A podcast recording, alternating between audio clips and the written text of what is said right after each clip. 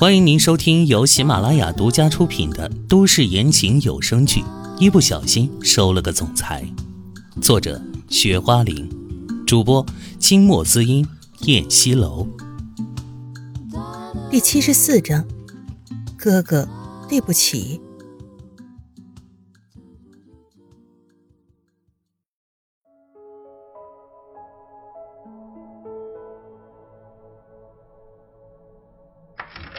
一幢豪华别墅的客厅里，门突然被打开了。曹艳艳一把鼻涕一把眼泪的从门里进来。作为一个上流社会的名媛，平时风光耀眼的她是非常注意形象的。可是此时她却头发散乱，衣衫不整，肩膀上的衣服还被撕了一个大口子。她无助的扑进了曹媛媛的怀里，嘤嘤嘤的哭个不停。艳艳。你这是怎么了？发生什么事儿了？曹媛媛看他一副狼狈至极的模样，关心的问道：“表姐，唐嫣然那个女人，唐嫣然那个女人欺负我，你看她把我都打成什么样了？我的一块头发都被她拔下来了。” 曹媛媛带着哭腔，伤心的说着，指着自己头顶上没有头发的一大块头皮。俗话说得好，头发是女人的半张脸呢。她没有了一块头发，简直都快崩溃了。曹媛媛看到她那块头皮上还有星星点点的鲜红，哼，这个女人简直是疯了！她怎么敢这样对你呢？曹媛媛尖叫起来。她以为她是谁？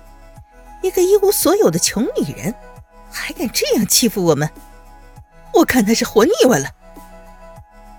曹媛媛愤怒的声音紧接着：“妍妍，走，我替你报仇去。”曹媛媛说着，拉起他的手：“表姐，你看我这样子，出去还不被人家笑死呀？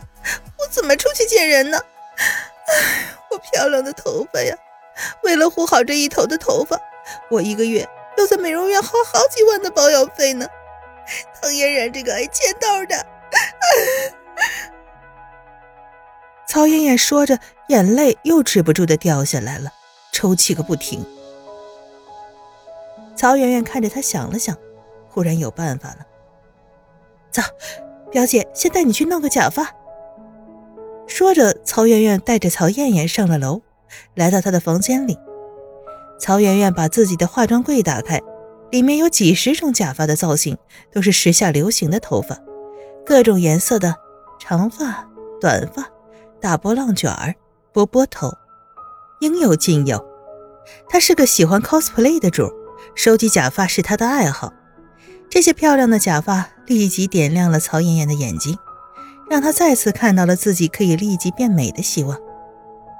妍妍，你看你喜欢哪一款？表姐帮你弄头发。曹妍妍选来选去，选中了一个梨花烫的中短发，然后曹媛媛就耐心的帮她弄头发。燕燕，到底为什么呀？唐嫣然那个女人总这样欺负你。凡事总有个原因吧？曹媛媛想问清楚了。她勾引我家星野，我去找她理论，然后她就发狂了，把我打成这个样子。而且她还找她的朋友来，两个人一起打我，我也打不过他们呀。曹媛媛说着，又委屈的掉出了眼泪，气得浑身直打颤。要不是后来唐嫣然来了一个帮手，他也不至于这么惨呢。他怎么那么贪心呢？有秦淮那样一手遮天的完美男人还不够，还要勾引你老公啊！曹媛媛也觉得唐嫣然简直太恶心了。她手上忙把曹艳艳的头发盘起来，为戴假发做着准备。他就是个贱人！曹艳艳对着化妆镜里的曹媛媛咬牙切齿地说。唐嫣然那个女人，仗着自己老公是秦氏集团的总裁，她就嚣张的不得了了。哼，我们得好好收拾收拾她，挫挫她的锐气，让她知道知道，惹了我们的下场会很惨的。曹媛媛恶狠狠地说，还表现得极其沉静，这似乎是她一贯的作风。表姐，我想过了，我们要教训他，得好好制定一个方案，既不能把事情惹大了，还要让他牢牢的记住。曹艳艳也害怕惹恼了秦淮，到时候没办法收场。毕竟秦淮现在有钱有势，说不畏惧那是不可能的。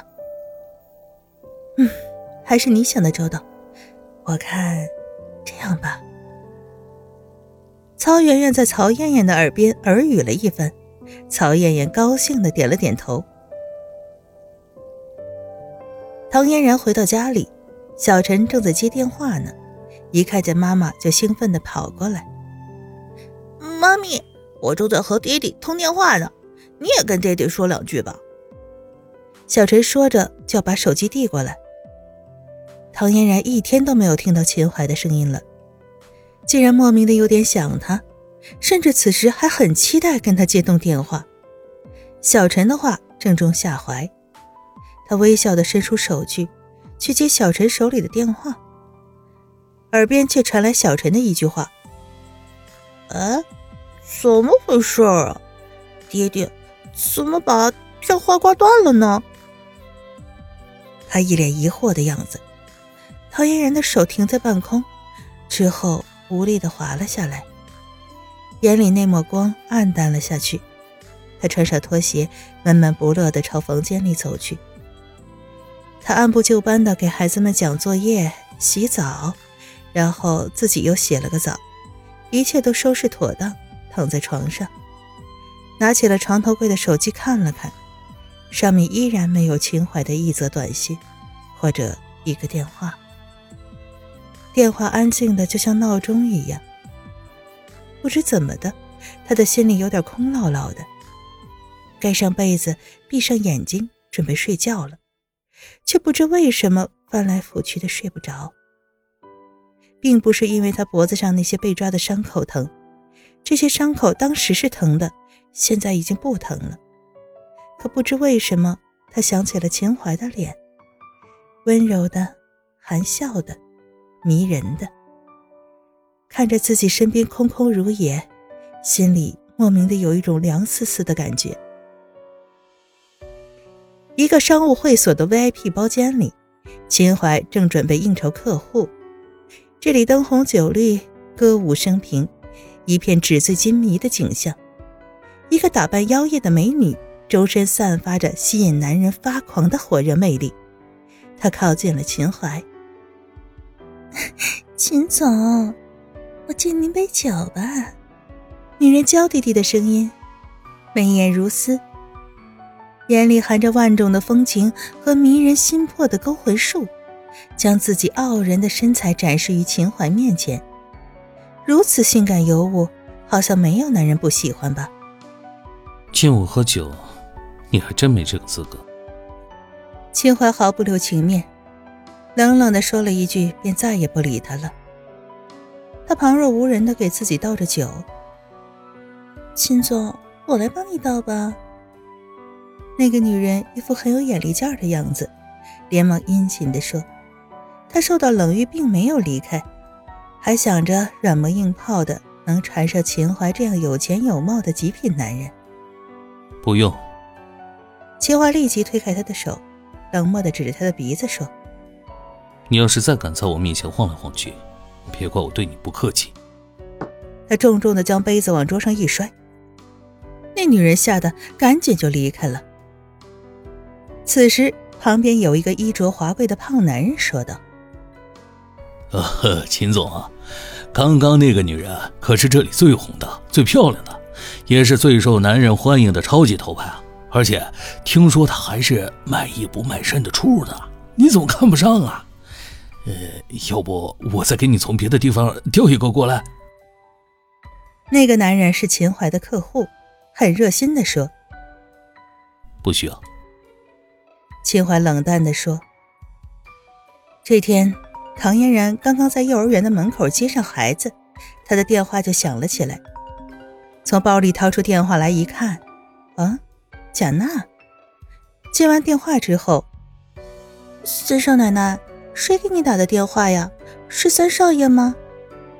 芳芳问道。提起这个，唐嫣然眸中的神色忽然暗了一下。亲爱的听众朋友，本集播讲完毕，感谢您的收听。